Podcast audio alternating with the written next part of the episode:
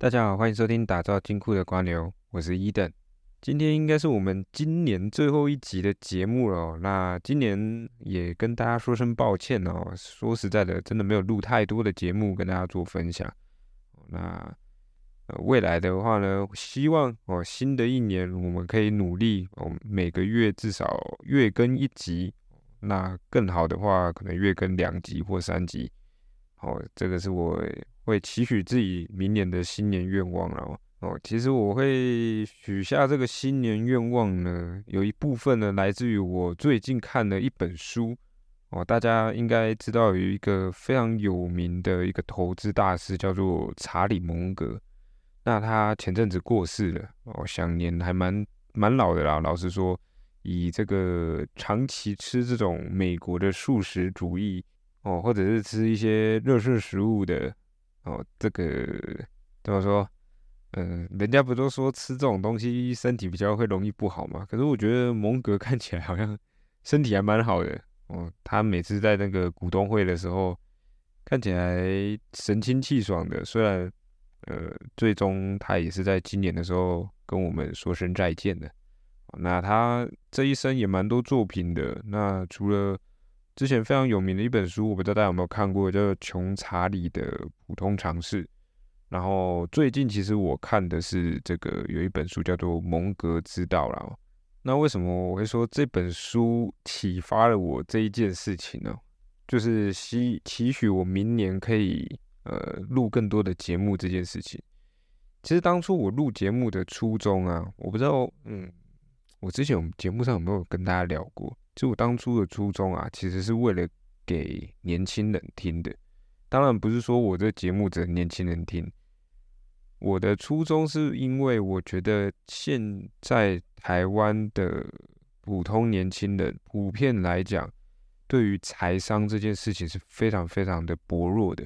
哦，当然啊，这也很合情合理嘛，就跟呃那个叫什么爱情学分一样。哦，如果你没有自己去尝试过呢，你基本上修不到那一个学分嘛，因为学学校不可能教这个。那为什么我会说财商也是长期偏薄弱？就是因为，呃，我觉得台湾的教育是来培养奴才的。哦，这么说应该算有点过分，但是我觉得台湾的教育是培养让我们饿不死，但是不可能让我们活得更精彩。哦，我相信。大家可能 maybe 已经出社会了一段工作一段时间了，可能对于这句话会有所感触了。因为我觉得台湾的教育就是偏向是说，我我会给你让你学到一技之长，然后这个东西呢可以让你活到六十岁哦，你可以活到退休，然后靠着这笔收入呢，勉勉强强、勉勉强强的。可能可以有一个家庭，然后生儿育女这样子。但是呢，说真的，呃，我们普遍来讲都不希望这种生活长期的一直在我们身上嘛。我们还是希望可以像一些有钱人一样啊，可以环游世界啊，然后想做什么就做什么。可是以台湾的环境教育来讲，是不可能呃实践这件事情的，对吧？因为我们在训练的不是教你赚钱，我们在训练的是教你如何养活自己。OK，那我当初做这个频道的初衷呢，其实就是希望更多的年轻人意识到，如果我们一味着遵守着爸爸妈妈可能希望我们从事公务员、从事工程师、从把书念好以后找个好工作这种思维的话呢，嗯，我希望改变这个格局，然后让大家更早的进入到。这个世界其实有很多很多不一样的赚钱方式，不要一昧的拘泥于在整个教育体制下灌输给我们的，就是我们念大学出来这个科系就是要念，呃，就是要从事相关行业的工作。那累积财商其实主要的目的就是，呃。我我希望大家不会是一昧的只觉得只能靠一份收入来维持自己的生活，而是要多方摄取，就是尽可能的是有一句话不是常常这样讲吗？就是你在睡觉的时候，如果你都可以赚钱的话，那你才有机会踏入到财富自由这一条路上嘛，对吧？所以如果没有一定的财商思维的话呢，是不可能意识到自己要做投资这件事情，或者是做副业、创业之类这件事情。那额外来聊聊我读完这个查理蒙格这一本《蒙格之道》的时候，我觉得心里有感触的几个点。好了，第一个呢，其实里面有一段话，我觉得蛮有趣的，就叫做“走正道吧，那边的人比较少”。哦，这句话其实我当时候看到的时候，基本上有点像是，很像是蒙格在对各全世界的各各个诈骗集团在讲说，你们不要再做这种违法的事情了。正道其实比较好赚，对吧？但是实际上呢，我从这句话呢去体悟到另外一个点，就是选择标的的重要性。我为什么会这样讲？是因为，呃，因为我我曾经在选标的的时候啊，呃，去想过一个问题，就是究竟什么样的产业是值得去投资的？我相信大家应该也有这种问题才对。哦，那那我其实，在选这个标的的过程中，我会发现不外乎就是几个，基本上就是呃，全世界的投资的方向哦，比如说像我之前很长很长讲的绿能哦，然后 AI 时代的半导体哦，这基本上就是全世界的趋势。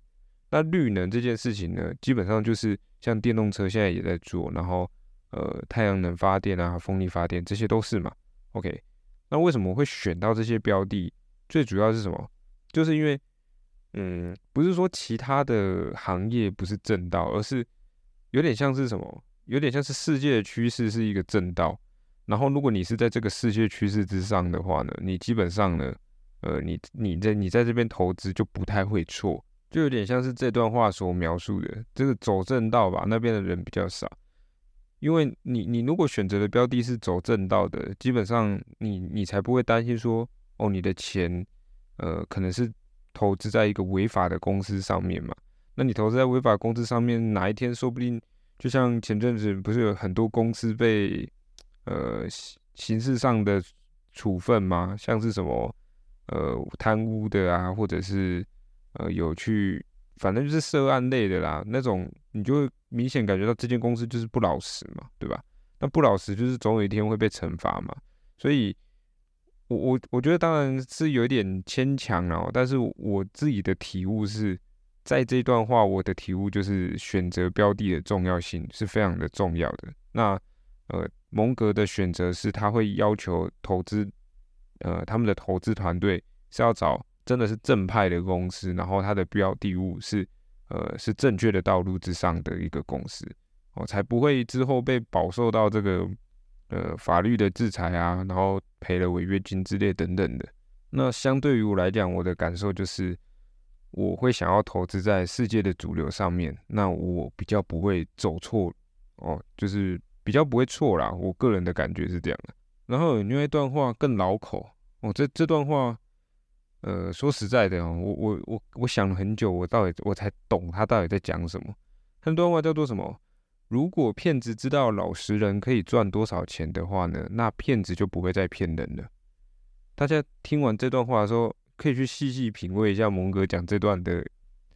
的的初衷是什么，用意是什么。我其实有点像是在在讲那种很绕绕口的一个一段话，然后。绕口令啊，对吧？那这段话其实就比较像是我我所谓的期许明年，呃，二零二四年哦，希望在更精进自己，甚至不再是只是在这个台面下哦，在拍 podcast 上面去录节目。我甚至希望可以开始从持续回到说，可以到台面上，可能再回到校园去呃分享心得啊，或者是。真的踏入到这个高中生的呃市场里面哦，我希望去把这些财商的东西更加散布在我们年轻人的哦思维上面。我其实也不知道为什么会从这段话去体悟到我我明年想要再继续更精进做这些事情。OK，那以上就是这两点嗯，关于这本书上，当然我还没全部看完啊，就是。有看了一部分，然后比较有心得的，目前就是这两个点哦。那如果大家对于这种书籍类的也有兴趣的话呢，我不妨后续呢，我可能每读完读完一本书的时候，再来跟大家分享读后心得，说不定也是明年可以朝向的一个录节目的方式哦。总之，OK，那今天这一集呢，其实也没有太过于想要跟大家聊怎样方向的主题啊，主要都是闲聊，然后还有回答一个之前有一个观众去提问的一个问题哦，那我我之前都没有注意到，非常抱歉。他询问了一个问题是如何去克服焦虑这件事情。哦，他的焦虑有两个方面，他有跟我说，第一方面呢是来自于投资市场上失利的焦虑，就是说他每天看他亏损的金额，他非常的焦虑，他希望听我分享一下我怎么去克服投资失利的时候那种比较算是低潮的感觉，或者是想要把它拼回来赚回来的那种冲动，然后导致。呃，可能会犯下更多的错误。其实我我其实，在最一开始节目刚开始聊的时候，我就跟大家讲过，呃，我常常会做一个东西叫做投资计划。那现阶段来讲，我的投资计划基本上就不用用写的了啦。那我我唯一什么时候会写投资计划，就是这阵子。为什么？因为我其实不是来自于投资上的焦虑，而是来自于。工作上的焦虑，那工作上的压力呢，会导致我睡眠会变不好。那我其实长期以来都有一个习惯，就是我会去写下我每天担心的事情。以前我在刚开始投资的时候，我每天担心的事情就是明天会赔钱，然后我会呃损失掉我的金额、我的本金，我担心我的钱会流失掉。这是我早期投资的时候，呃，担心的东西。然后我从那个那时候开始，我就养成写投资计划。那我发现一件事情，就是写投资计划这件事情会让我焦虑的心情，呃，比较不容易出现，并且伴随而来的就是我可以睡得很好。我我觉得大家可以去尝试看看，就是不管是投资或者是工作上。这些东西，甚至如果有学生在听收听这个节目的话，包含课业上，或者是你任何一个心理状态，你会认为你会担心的，你会焦虑的事情，甚至小到什么事情，小到我我我担心我忘记明天我可能要可能要买什么东西啊，或者是要卖什么东西之类的，说不定这些小事情，你把这些东西写下来。我觉得啦，我我个人的体悟是，应该会大幅改善你的失眠或者是你的焦虑这件事情。像现在我因为工作上环境的关系啊，呃，很多东西我很容易忘记，然后或者是说，像我是呃，大家如果知道的话，我是软体工程师，很其实软体工程师很大一部分是你可能在睡眠的时候，或者是你在没有啦，睡眠有点太夸张，应该说。就是你在夜深人静，或者是你一个人独处的时候，甚至你走在马路上的时候，你会不小心有一个灵感蹦出来，就你你会突然发现说，哦，我是不是哪里有 bug，或者是我突然有一个一直都改不了的一个问题，我突然有想法了。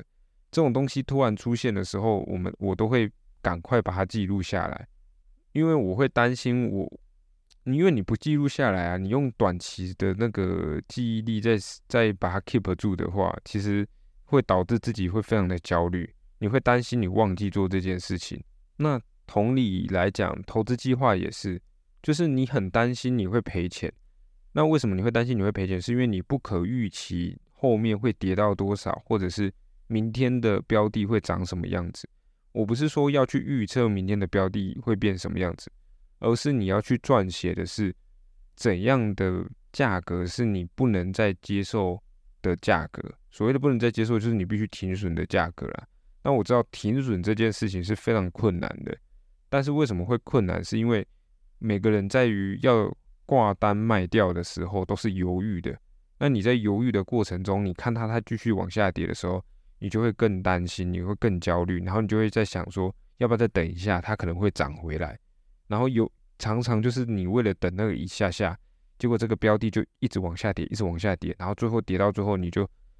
把它当做一滩死鱼，或者是一张不卖，奇迹自来的心态就跑出来。所以写投资计划的最最主要的目的呢，就是为了克服我们在看到盘势跳动的时候那种兴奋感，或者是焦虑感哦，这两者都是哦。兴奋感是你赚钱的时候，你会很开心自己赚到了一笔钱，然后你就很兴奋的想要赶快卖掉。但是往往你卖掉之后，你就会伴随而来是后悔或懊悔，因为呃你会觉得说又开始往上涨了，我这边后面一开始的心理会先说服自己说啊那个就乱让人家赚就好了，反正我前面有赚到了。可是后面你随着它越涨越多，越涨越多，涨到更夸张的价格的时候，你心里就会是懊悔，然后懊悔的时候就很容易会有下一件事情，就是冲动。那个冲动就是你又把它买回来，然后往往在你冲动买回来的时候，结果反而这个标的就反转。我不知道大家有没有这种感受或者是这种体悟，我相信或多或少都有过。哦，所以投资计划就是为了阻止我们的这个兴奋感跟焦虑感，请大家更理性的去看待投资这件事情，把它当做一个数字的游戏。我们今天的目标是让数字越来越大，而不是去享受呃一时创造出来多巴胺的那种兴奋感之类的。然后也正是因为我从以前养成写这种投资计划的这个心态呢。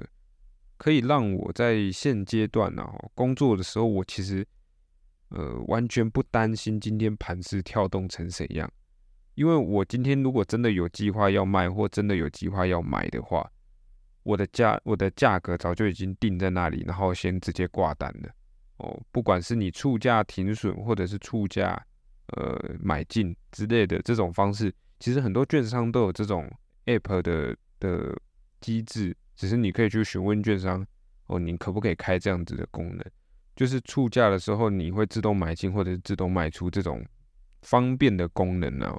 那如果你有这种机制的话，再搭配你的投资计划，基本上你九点前你就把单挂完了，或者是说今天根本就达不到你这个价格，你根本也不会懒得看，你知道吗？就是因为我们台湾有涨跌幅限制，不像美国，我觉得美国才刺激，美国没有涨跌幅限制，所以你每天。要去担心的事情，反而比台股还来得多，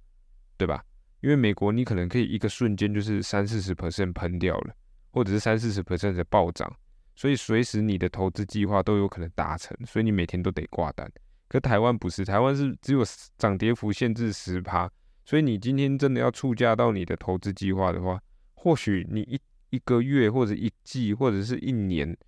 能让你实施投资计划的标的的时间呢？大概我觉得啦，买卖次数十次内都可以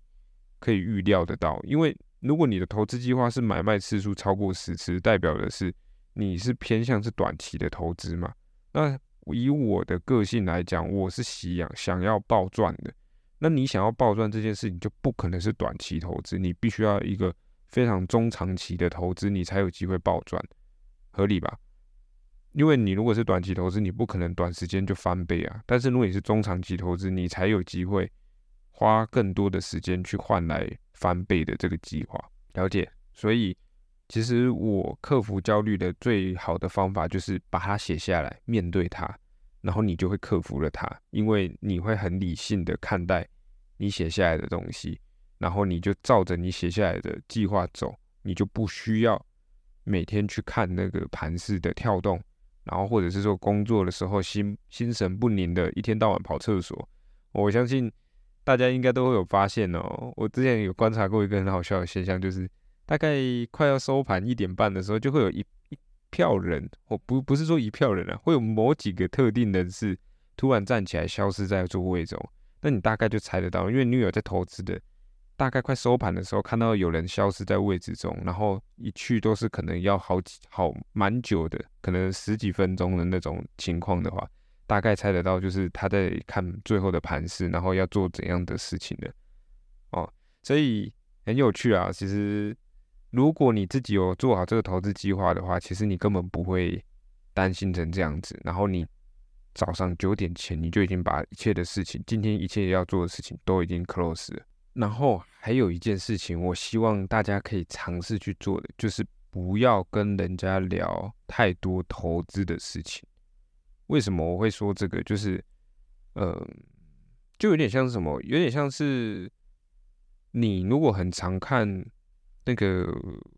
那个叫什么投顾的节目哦，不好意思，投投资顾问的节目哦，就是我不知道大家有没有看过 YouTube 上面可能会有很多那种呃分析师，然后会去跟你讲说他今天又做了怎么样的伟大的事情，然后带会员啊买进卖出了什么样的事情，或者是说呃电视上也会有很多这种这种类型的节目。我觉得，如果你去常看这种东西的时候，你就会很容易被这些东西做影响。我不是说不能看，而是我觉得你要慎选，不要只一昧的看这种，呃，人家已经整理完的消息给你。你应该要去看的是更原始、原汁原味的那些数据，或者是那些新闻。理解我的意思吗？因为你看那些分析师讲的时候呢，当然我不可否认是有好的分析师，但是大绝大多数我认为的分析师都是来赚投资人的钱，所以他在讲的时候一定会把自己好的那一面讲的非常头头是道，你去稍微去观察一下就知道了。通常会把，应该说人大多数都是一样的，不会去讲自己不好的那一面嘛，也不会去讲自己可能赔钱的那一面嘛。大多都是讲赚钱的那一面，所以你今天在跟同事或者是你在跟朋友聊天的时候，你听到聊聊投资这件事情的时候，绝大多数都不会有人会告诉你我赔钱，大多数都是跟你讲我现在赚多少钱，或者是呃跟你分享说我现在投资的标的有多好多好之类的，这些东西其实都很影响到你自己的投资计划跟你的投资心态。所以我奉劝大家，尽可能的不要去聊，或者是去看这种节目。你尽可能的相信自己的做法。为什么？因为你变数越少，你你今天唯一错的就是你的投资计划。但是如果你的投资计划里面又掺杂别人的意见的时候，你会你会开始混乱，你知道吗？你会不知道到底是我的投资计划有问题，还是因为我接收到别人资讯之后导致我投资计划有问题。会开始找不到投资的方向，然后导致永远在赔钱，永远在呃道听途说，听人家讲的东西，然后一直犯错，累积一样的错误。如果啊，你可以做好这以上这两点，持续写投资计划，以及不要太常去跟人家聊你的投资，或者是跟别人聊投资的话，你我相信啊，我相信你应该会减少蛮多这些焦虑的。然后也希望你呢，因为做了这两件事情之后呢，可以更好的入眠哦。因为我知道赔钱这件事情其实是心里是非常不好受的，尤其是你这笔钱如果真的还不是闲钱的时候，你会很担心。我可以理解，所以试着用这个方式去克服这个焦虑，把它写下来，并且照着你写下来的计划走就对了。不要想那么多，投资其实没有想象中这么的复杂。通常都是我们把它搞复杂的，所以希望这两个方式可以帮助到你。好啦，那今年的最后一集呢，也差不多告一个段落啦。那希望明年呢，哦，大家这个年终呢，能领的一个不错的价格。虽然我觉得普遍来讲，大家应该都蛮惨淡的啊，包含呃各个科技业都一样，今年确实是一个非常不好过的一年。那明年呢？我个人的预估，经济也不会回暖到哪里，所以其实大家还不要太过于乐观呐。哦，就像我上一集说的，嗯，明年我的预估要降息，也估计就是降一点点而已。那那个降息呢，估计也是为了选举而降息的。说实在的，明年的降息的幅度真的不会到很大，但是后年的话就有机会了。基本上明年就是一个。我们所谓昨上一集在聊的第三象限啊，基本上就是希望在第三象限快速度过，然后赶快到第呃第二象限的部分哦。如果大家有听上一集的话，应该可以听得懂我在说什么。那如果没有的话呢，也欢迎大家赶快去上一集听听看哦。这个一二三四象限的投资的哦，这个景气循环的部分。另外啊，也感谢上一集呢有回复我关于我身体状况。哦，有一些改善方式的粉丝们哦，非常感谢你们。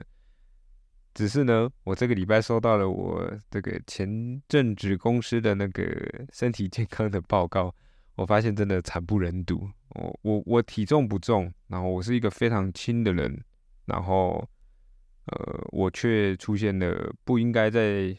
其实人家不是说瘦子不会有总胆固醇过高的问题啊，但是我不知道为什么我总胆固醇已经过高了，然后还有很多项都是红字。我相信啊，应该是我这一阵子身体的问题导致那些红字出现，因为我的红字都出现在血球类的，哦，所有血液类的红字我好像都熏了一遍，好，所以。这些也可能迫使我自己要好好的思考一下自己的将来了，然后就可能是不是该好好的休息一阵子之类的，因为身体状况真的不是到非常的理想哦。这阵子也为了身体这个嗯这个困扰呢，花了不少的钱哦。所以其实很多很多长辈不是都说吗？你赚再多的钱，最后都缴回去给医生了。这件事情其实不无道理嘛。合理吧？只是自己没发生的时候，其实都觉得这个不会是我。可是当真件这件事情真的来的时候，哦，真的钱花的真的是不少。哦，用喷的那个薪薪资都不够去付呢。OK，那也感谢推荐我可以调理身体的呃各个粉丝。那我会试着试试看。那这阵子如果调理的成功呢，哦，或许呢我也可以跟大家分享我怎么去调理的。以及把假设啦，假设如果真的成功的话，我再推荐大家我调理的人，调理的这位大师哦，怎么做到的，以及把这个分享给大家。然后如果大家有相关有需求的哦，因为我看他调理的东西真的蛮多的，不是他说我我这个症状呢，在他那边算小事情啊。那我也希望如此，我也想要尽快恢复成健康的状态，不然真的很痛苦。每天半夜三点就是准时起床，至今为止呢，好像只有一两天没有这样子过而已。OK，那今年的最后一集呢，就到这边要跟大家告一段落啦，也跟大家感谢大家今年的支持哦，以及分享了哦，因为我最近真的发现，呃。频道的点阅率真的飙高的蛮快的，有吓到我，所以感谢大家。嗯，希望明年呢大家继续支持哦，有更好的主题呢，我都会尽可能的先把它准备好，然后未来的话呢会再录给大家。那投资方面的东西呢，有任何问题的话呢，也欢迎私讯我 email。那有认识我的话呢，就不要客气，直接私讯我，然后问我，反正也不用收费嘛，对吧？那如果有想要哦。直接亲自的那种讲座的方式呢，或者是你们公司或者是你们学校有需要这种需求的话呢，也欢迎私讯我，我会安排一系列的课程跟大家去做分享。当然是针对提升财商的部分啊，不是针对呃给你投资标的这件事情。那我们就明年见喽，新年快乐，拜拜。